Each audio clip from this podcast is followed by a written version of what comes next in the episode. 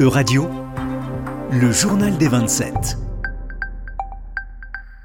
Bonjour à toutes et à tous et bienvenue dans cette édition du Journal des 27, l'émission qui suit le travail de la présidence française du Conseil de l'Union européenne. Depuis le 1er juin 2022 jusqu'à la fin du mois de juin, c'est la France qui est ainsi chargée de coordonner le travail des 27 au sein du Conseil de l'Union européenne, institution qui réunit les ministres des différents États membres. Commençons ce journal en nous intéressant aux dernières conclusions du Conseil des affaires générales, au programme des ministres, la préparation du Conseil européen qui s'est tenu le 23 et 24 juin dernier. Bonjour à toutes et à tous, bonjour Violette. Oui, les ministres du Conseil se sont réunis afin d'accorder leur position lors du sommet. Ils ont notamment euh, discuté des candidatures d'adhésion de l'Ukraine et de la Moldavie, soutenues par la Commission européenne, un avis favorable qui pourrait relancer la dynamique de l'élargissement du bloc communautaire à l'Est et rebattre les cartes pour les pays des Balkans qui espèrent un jour entrer dans l'Union. En effet, certains États des Balkans orientaux espèrent entrer dans l'Union européenne depuis des années. Oui, à ce sujet, les ministres européens réunis au sein du Conseil des affaires générales ont également pu aborder la réunion entre les dirigeants de l'Union européenne et des Balkans occidentaux le 23 juin dernier. Une rencontre qui devait rappeler le soutien des États membres à l'intégration des Balkans dans l'Union européenne, mais qui s'est soldée par un échec cuisant. Nous n'avons rien obtenu, a sèchement résumé le président serbe Aleksandar Vucic au cours d'une conférence de presse. Pour le Premier ministre albanais, les membres de l'Union européenne restent assis et offrent un spectacle effrayant d'impuissance. Il a également conseillé aux Ukrainiens de ne pas se faire d'illusions sur le statut de candidat qui leur a été accordé, car le processus pour l'adhésion sera très long. La Serbie, l'Albanie et la Macédoine du Nord avaient d'ailleurs menacé les dirigeants de l'Union européenne de boycotter cette rencontre. Pour quelle raison, Laura? Eh bien, Violette, les chefs de gouvernement serbes, albanais et macédoniens avaient initialement annoncé leur intention de décliner l'invitation du Conseil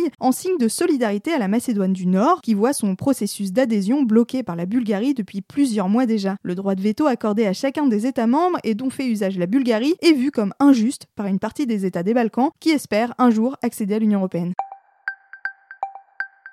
Autre point fort du sommet européen de la semaine dernière, les premiers débats des dirigeants de l'Union autour de la communauté politique européenne. Oui, Violette, cette idée présentée par Emmanuel Macron lors d'une allocution à Strasbourg le 9 mai dernier aurait pour objectif de resserrer les liens des nations démocratiques européennes et de renforcer leur coopération politique, sécuritaire et énergétique. Le président français est parvenu à faire inscrire ce projet dans les conclusions du sommet de la semaine dernière, juste à temps avant de devoir passer la main de la présidente tournante de l'Union européenne à la République tchèque. Comment cette annonce a-t-elle été accueillie par les différents pays européens? Laura eh bien, les positions des États membres et des autres pays européens sont partagées. En effet, pour certains États des Balkans, cette proposition de la France est vue comme un lot de consolation peu attirant. En Ukraine également, l'idée du président français est reçue avec euh, méfiance. Le président français a néanmoins tenté de se montrer rassurant. Tout à fait, le sommet de la semaine dernière a été l'occasion pour Emmanuel Macron de présenter plus en détail cette nouvelle communauté européenne. Première mise au point, transmise aux États membres en amont du sommet, la communauté politique européenne ne serait pas une alternative à l'adhésion à l'Union européenne, et ne se substituerait pas au processus d'élargissement. Un projet qui semble attirer certains pays comme la Suisse qui se montrent intéressés par la formation d'une communauté politique européenne.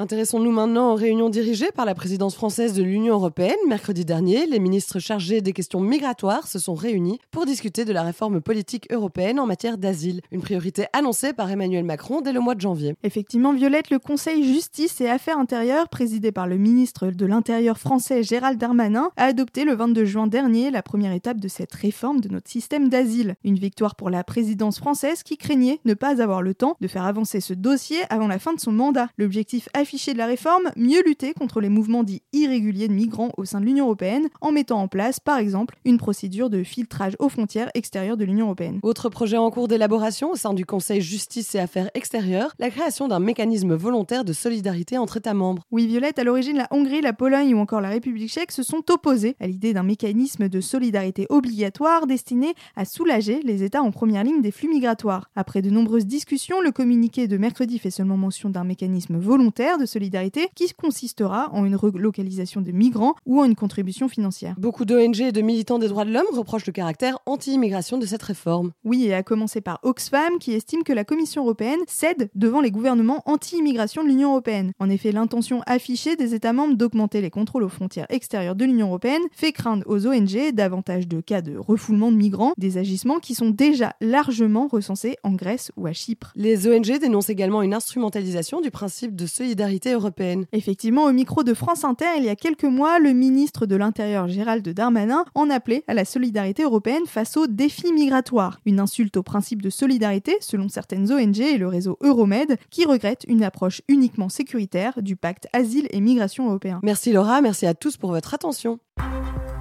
C'était le journal des 27, à retrouver sur euradio.fr.